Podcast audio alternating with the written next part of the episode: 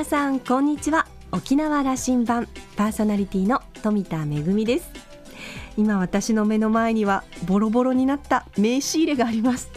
えー、これ多分5年か6年ほど前に久米島に行った時に現地のあの久米島紬のね工房で購入したものなんですけどもさすがにこう56年使いましてもうボロボロになってきたのであの、まあ、大事に今月いっぱいは使いまして、えー、10月になったら新しい名刺入れを下ろそうかなと思っています。あのもうすでに購入したんですけれども知人がですねあの副業で革職人をやっておりましてあの生まれて初めてですね名刺入れに自分の名前を入れてもらいました。名めぐみって入れてもらってあのまだあの使ってないのでこうドキドキしてるんですけれどもでもあの名刺って本当にいろんな方と交換してお仕事が始まったりこうご縁をいただいたりっていうこう大事なものなのであのこれからこの名刺入れにどんな名刺が入っていくのか私の名刺がどんな方に渡されるのか楽しみだなと思ってます。さあ沖縄羅針盤今日も5時までお届けいたしますどうぞお付き合いください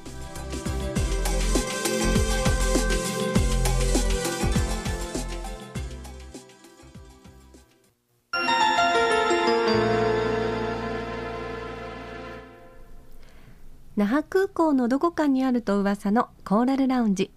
今週は島根県海士町長の山内道夫さんとラウンジ常連客で沖縄大学地域研究所特別研究員の島田克也さんとのおしゃべりです。山内町長は1938年海士町生まれ。電電公社 NTT 勤務を経て海士町議会議員に当選。2期目に議長に就任されました。2002年に町長として初当選。現在は4期目を務めていらっしゃいます。大胆な行財政改革と地域資源を活用した守りと攻めの戦略で離島のハンディキャップをアドバンテージに島おこしを展開しその実績が過疎地の発展戦略の成功例のモデルとして全国から行政関係者や議会関係者の視察が絶えない状況で大変有名な町です。島の玄関の港にはないものはないという開き直りとも思えるキャッチコピーを掲げています。そして町長をはじめ役場職員が報酬をカットするという役場が身を切ることを断行して島を挙げた活性化への機運を生み出していきました。今回は沖縄県が主催した移住者政策に関するシンポジウムの講演で来沖されてラウンジに立ち寄ってもらっています。さあ一体どんなお話を聞けるんでしょうか。どうぞ。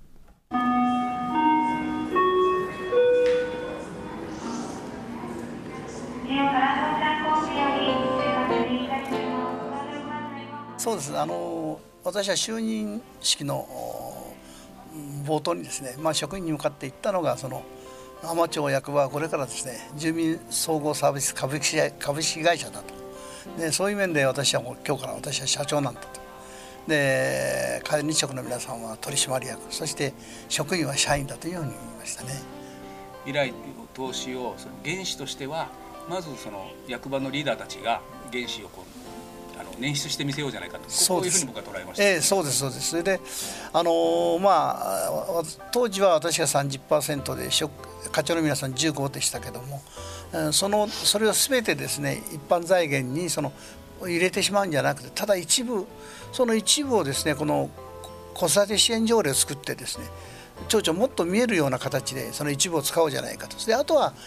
もう自由にこの一般財源に入れてということでした。まあ今考えてみれば今職あの職員のこの提案というのはねすごく生きてるなと思ってます。そのメッセージが住民に次はあの届きますよね。そうです、ね、役場からのメッセージなんですよね、はい、原資もそうでしょうけどもあのお金作るのも大事ですがこれ機運って大事ですよね。それがまあ、今になってみる一番良かったなと思ってます。でいわゆる危機感をそのやっぱり住民と共有できた。職員だけじゃなくてその住民の皆さんと一緒に危機感を共有できたと。そして今度そ、まあ、みんなと一緒に向かおうというなんていうんですかその形ができたのはそれからだと思ってますね。あのその攻めの戦略の話をお伺いしますけどもその役場、えー、人口が今2370ぐらいですかね、はい、で職員の数が今74人ですね。中でこういう組織作られたんですよね。交流促進課と、はい、それから、え地域地産地消課と。もう一つ産業創出化と。これ要するに攻めをあの担うようなチームが3チームできたと。産業参加ですね。産業参加というわけですか、えー、これはいや面白いのは地産地消化というのは、えー、地産あの消化するんじゃないんですね、えー、あ飽きないですね。あの飽きないとかこれ県庁の課長電話してきましてね。字が違っとりゃせんかと言われてバカ言えと。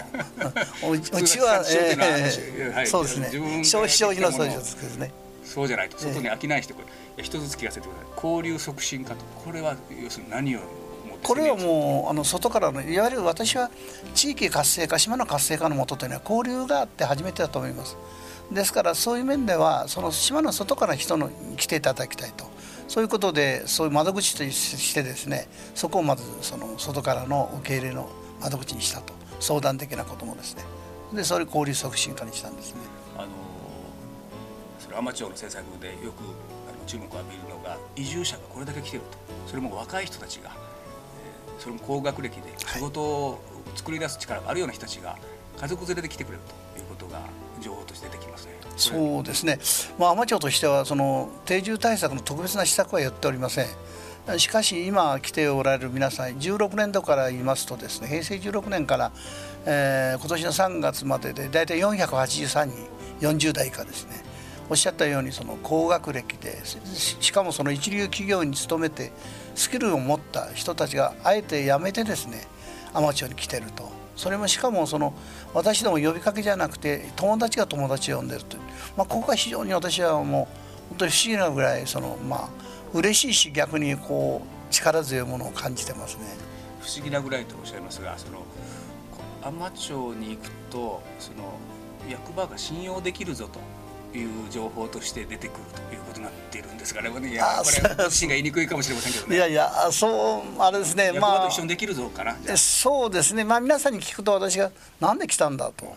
確かにもう現職抜くと給料も半分以下かもしれませんしそれもっと低いかもしれませんでもなんか町長ここへ来るという宝物が眠ってるような気がするっちゅうんでうちに宝物なんかないよとうちのロゴがですねないものはないなって言いますがこれは2つ意味がありますのでねあれなんです。確かに便利なものもないし何もないんだよと。でも彼らが言ってるその本気でこの志を持ってですねこの島おこしでなんかその掘り出そうと。宝を掘り出そうというこの姿勢には私はもう本当になんかすごくまあ打たれますね。地産地消化はい、その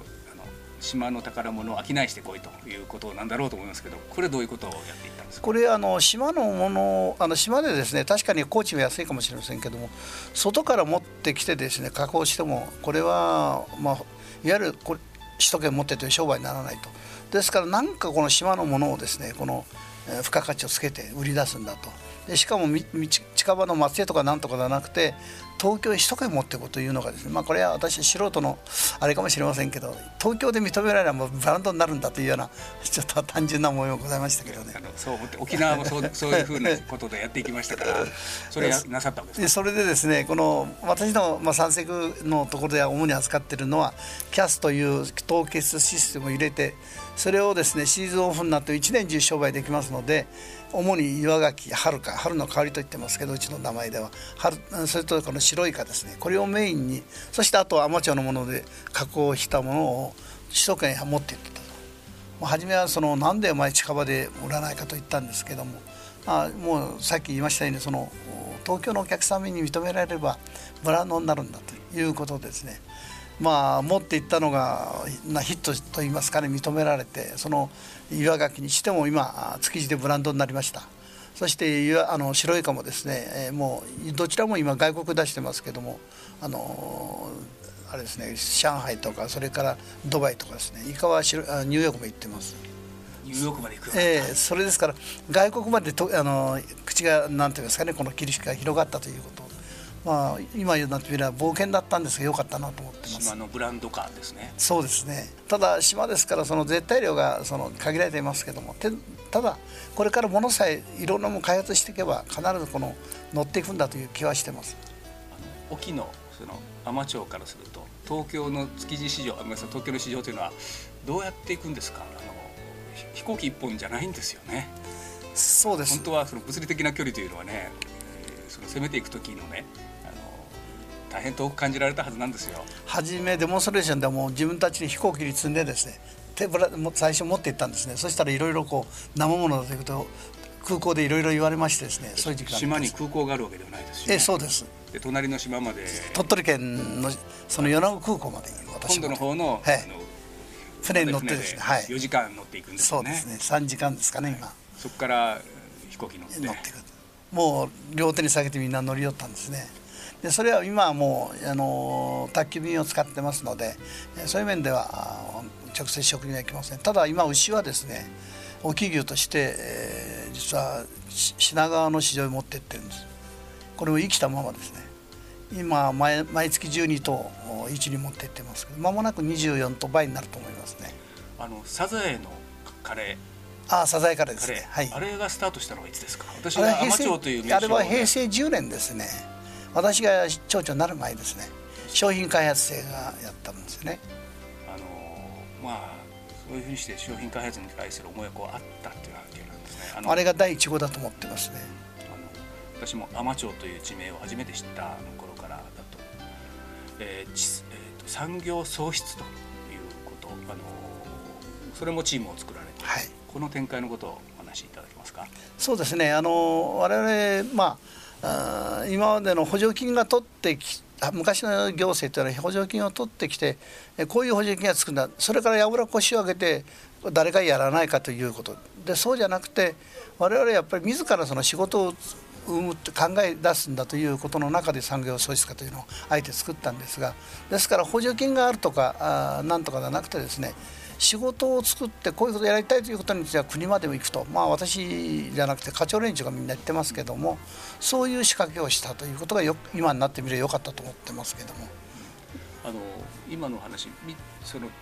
交流促進という部分と地産地消という部分と産業創出これも三位一体ですね。三位一体ですね。はい。これ回っていきますよね。一つの今フロアにですね、役場の本庁から1.5キロ港のあの2階にいますので、まあ、常に交流ができるとあのなんていうんですかね話題も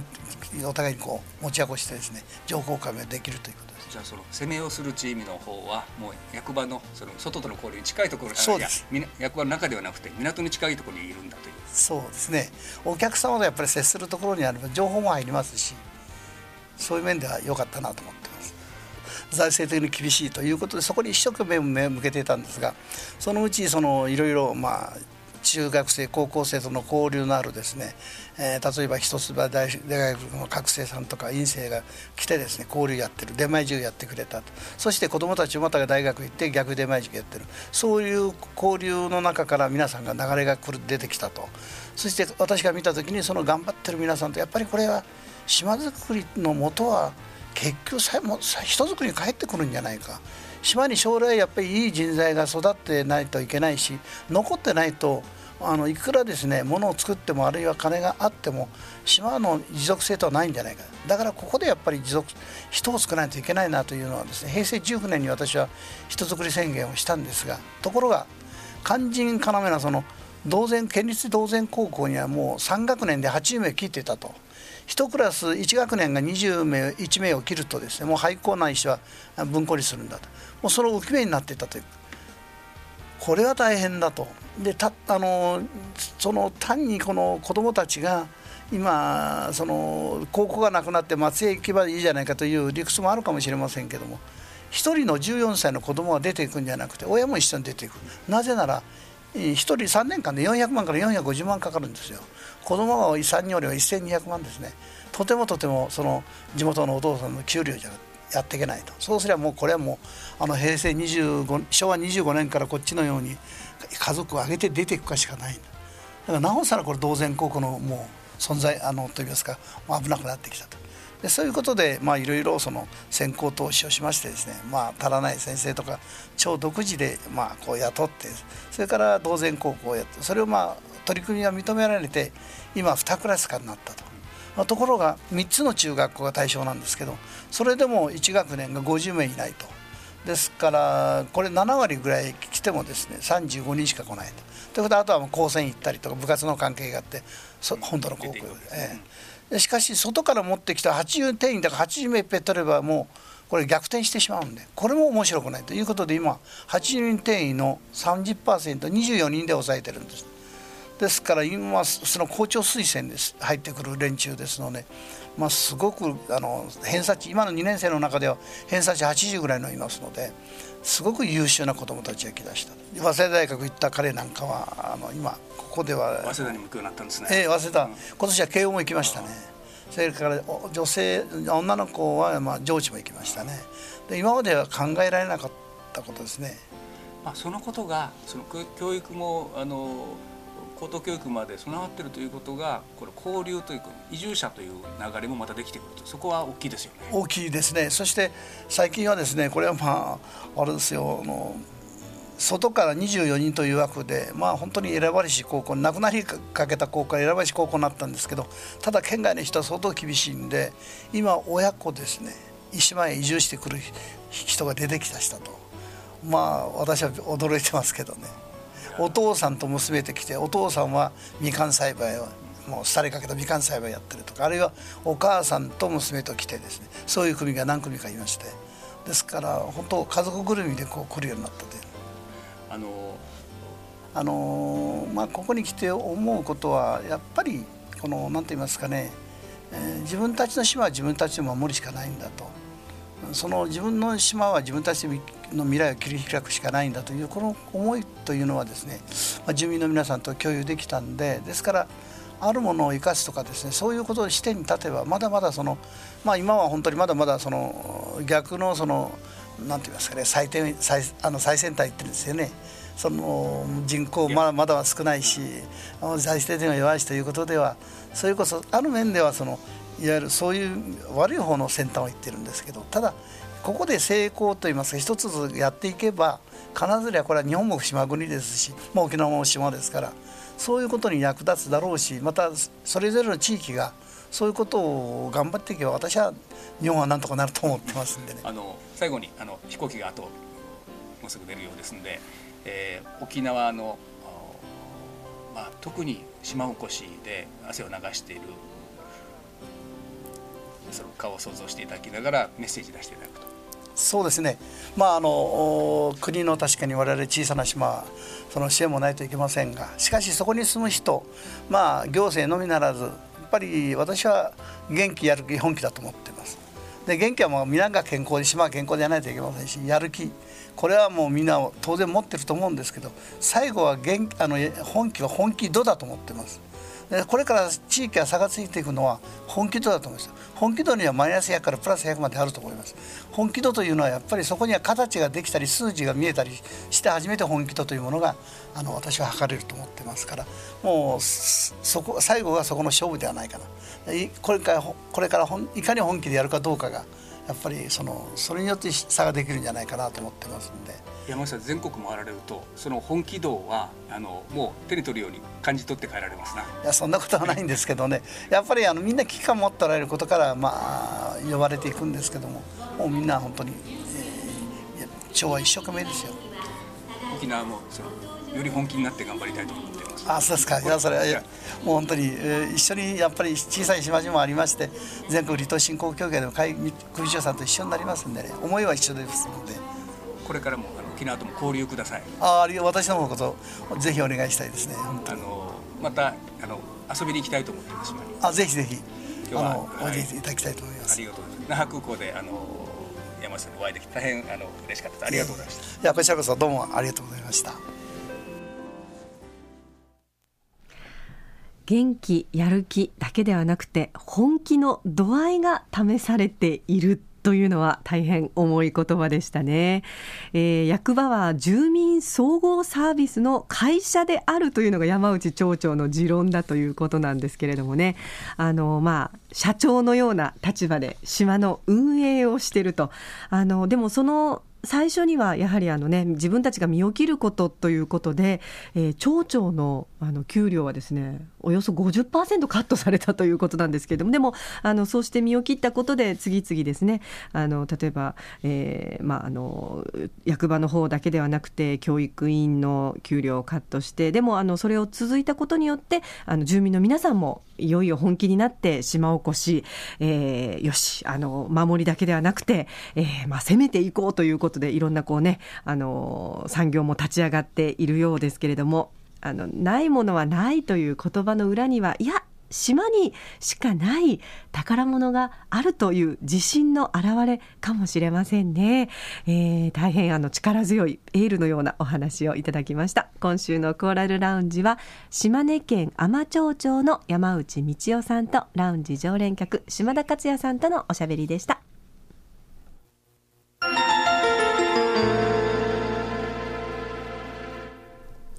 めぐみのあしゃぎだよりのコーナーです。えー、今日はですねちょっと皆さんにご協力のお願いです。すでにあの新聞等でも報道されていますけれども、えー、ノアちゃんに心臓移植をという募金活動が始まりました、えー、先日9月16日にノアちゃんを救う会の皆さんが記者会見を行ったんですけれどもあの、えー、これまでねメディアでも報道されてますのでご覧になった方もいらっしゃるかと思いますけれども浦添市在住の尾長さんご夫妻の長女ノアちゃんん、えーと、希望の木に羽という、えー、漢字を書くんですけれどもノアちゃん昨年の5月に誕生しました。誕生して間もなく心臓に異常が見つかって検査の結果あの心臓のね左心室の筋肉があの密に構成されなくてスポンジ状になってしまう、えー、病気が進行して、えー、拡張型心筋症という、えー、病気だということに診断をされました。であの大変な難病ということで、えま、治療を行ってきたんですけれども今年の3月に容体が悪化して、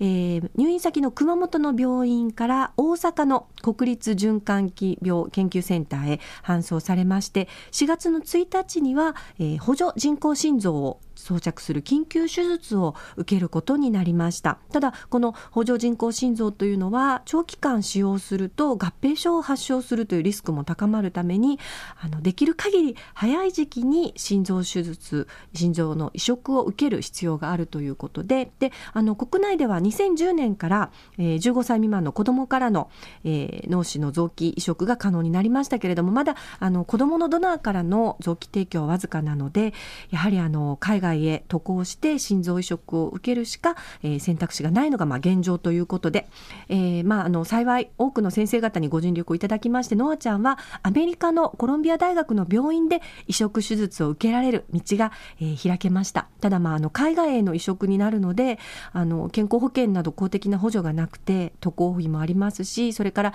えー、現地での滞在費を含めた莫大な費用とてもあの個人では賄いきれないので、えー、ぜひ、えー、県民の皆さん、えー、ご協力をお願いしたいと思います。のあちゃんね、実はまだ沖縄の地を踏んでないんですよね。えー、無事に心臓移植を終えて、この沖縄の地で、えー、ぜひみんなで笑顔のカチャーシーを踊りたいと思います。えー、この小さな命を救いたいということで、えー、のあちゃんの、えー、心臓移植を目指す募金活動、県内各地で行われていますので、ぜひご協力をお願いいたします。詳しくは、のあちゃんを救う会と検索していただきますと、ホームページがありますのでで、ぜひこちらをご覧ください。皆さんのご理解ご協力をお願いします。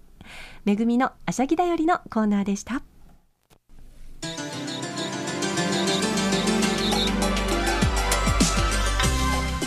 沖縄羅針盤のこれまでの放送はポッドキャストでいつでもお聞きいただけます。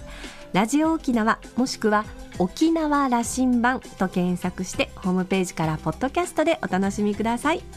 それから私富田やコーラルラウンジの常連客島田さんのブログやフェイスブックでも情報発信中ですのでぜひお時間のある時にこちらもチェックしてみてください。